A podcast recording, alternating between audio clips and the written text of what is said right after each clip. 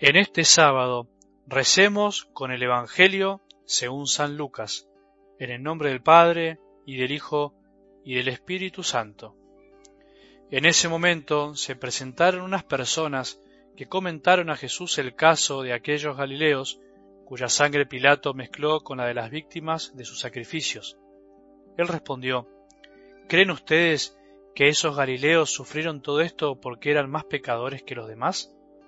Les aseguro que no, y si ustedes no se convierten, todos acabarán de la misma manera. ¿O creen que las dieciocho personas que murieron cuando se desplomó la torre de Siloé eran más culpables que los demás habitantes de Jerusalén? Les aseguro que no, y si ustedes no se convierten, todos acabarán de la misma manera. Les dijo también esta parábola. Un hombre tenía una higuera plantada en su viña fue a buscar frutos y no los encontró. Dijo entonces al viñador, Hace tres años que vengo a buscar frutos en esta higuera y no los encuentro. Córtala, ¿para qué malgastar la tierra? Pero él respondió, Señor, déjala todavía este año, yo removeré la tierra alrededor de ella y la abonaré. Puede ser que así dé frutos en adelante, si no, la cortarás. Palabra del Señor.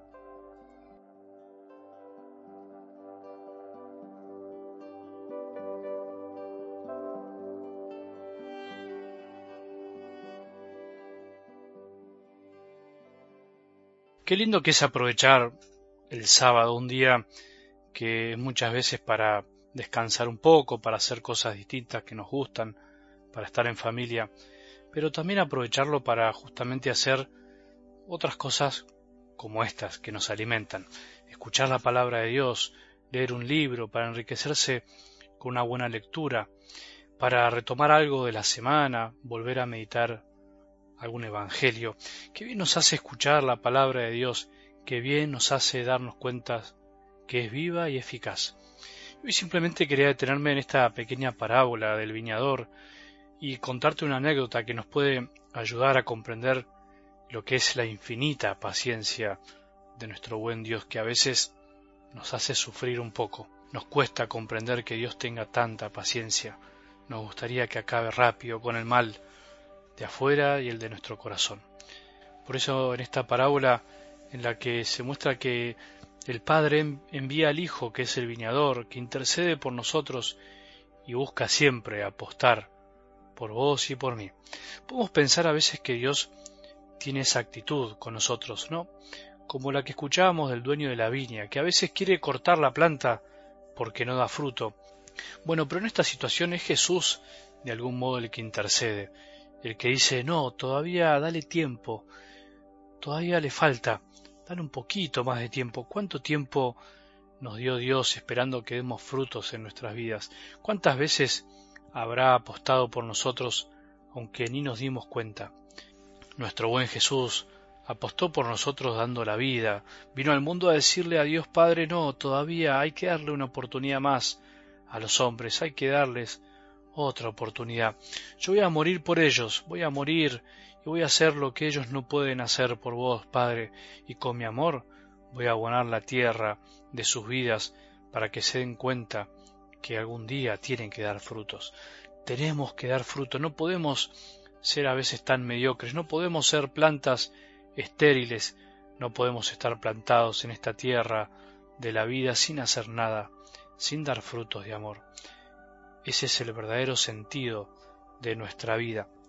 Pero entonces pensemos en esta doble dimensión, la necesidad que tenemos de dar frutos para vivir plenos y por otro lado, cómo Jesús apuesta por nosotros, por cada uno de nosotros. ¿Cuántas veces removió la tierra de nuestro corazón para abonarla y volver a darnos tantas oportunidades? ¿Cuántas veces? Por eso dale más oportunidades a tus hijos, dale oportunidades a tu marido, a la gente que está a tu cargo, a tus hermanos, a tus amigos. Todos podemos volver a dar fruto aunque parece que estamos estériles. No querramos arrancar las cosas de raíz antes de tiempo, demos tiempo. A veces la paciencia de Dios, como decía, nos hace sufrir. La paciencia de Dios nos hace sufrir, es verdad. Dios es tan paciente que a veces nosotros no podemos comprenderlo. Pero, como te dije, quería terminar contándote una anécdota de algo que me pasó hace tiempo y que realmente me removió la tierra del corazón y fue un abono para mi vida sacerdotal. Todavía me acuerdo. Una vez iba en mi auto y frené en un semáforo porque estaba en rojo y se acercó uno de esos jóvenes que limpian los vidrios y se acercan a ofrecernos ese servicio. Y cuando me vio vestido de sacerdote, casi que se metió por la ventana, me tomó la mano y me dijo, Padre, era lo que necesitaba. Yo no puedo creer que Dios pensó en mí. Mirá, tengo la piel de gallina, me dice. ¿Qué te pasa? le dije. No, yo necesito hablar, hablar con alguien. Me dice, ¿puedes hablar conmigo? Sí, bueno, le dije. Entonces me frené, estacioné a un costado de la calle, me bajé del auto y me abrazó apenas me bajé. Y me dijo, yo necesitaba esto, padre, yo necesitaba un signo de Dios. Yo me estaba por suicidar. Me quiero tirar de un puente. No soporto más esta vida, no soporto la culpa de vivir así. Yo me quedé muy sorprendido casi sin poder decirle nada, pero le dije, ¿qué te pasó? No, porque estuve preso y a raíz de eso mi familia una vez me fue a visitar y en el camino tuvieron un accidente y se murieron todos en la ruta. No puedo vivir así, Padre. ¿Cómo puedo vivir así? Ayúdame a sacarme esta culpa. Bueno, al final digamos que no fue una confesión sacramental, por decirlo así, pero fue una verdadera confesión de vida. Ese hombre necesitaba sacar lo que tenía en su corazón, lo que no podía cargar. Necesitaba remover la tierra, sentirse amado y perdonado por Dios, que es Padre. Le dije, Dios sabe lo que hiciste y reconoce tu amor y tu arrepentimiento y te perdona. Dios te ama.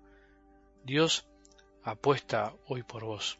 Bueno, finalmente el hombre me abrazó, me dijo su nombre y yo le dije el mío y partimos cada uno para su rumbo.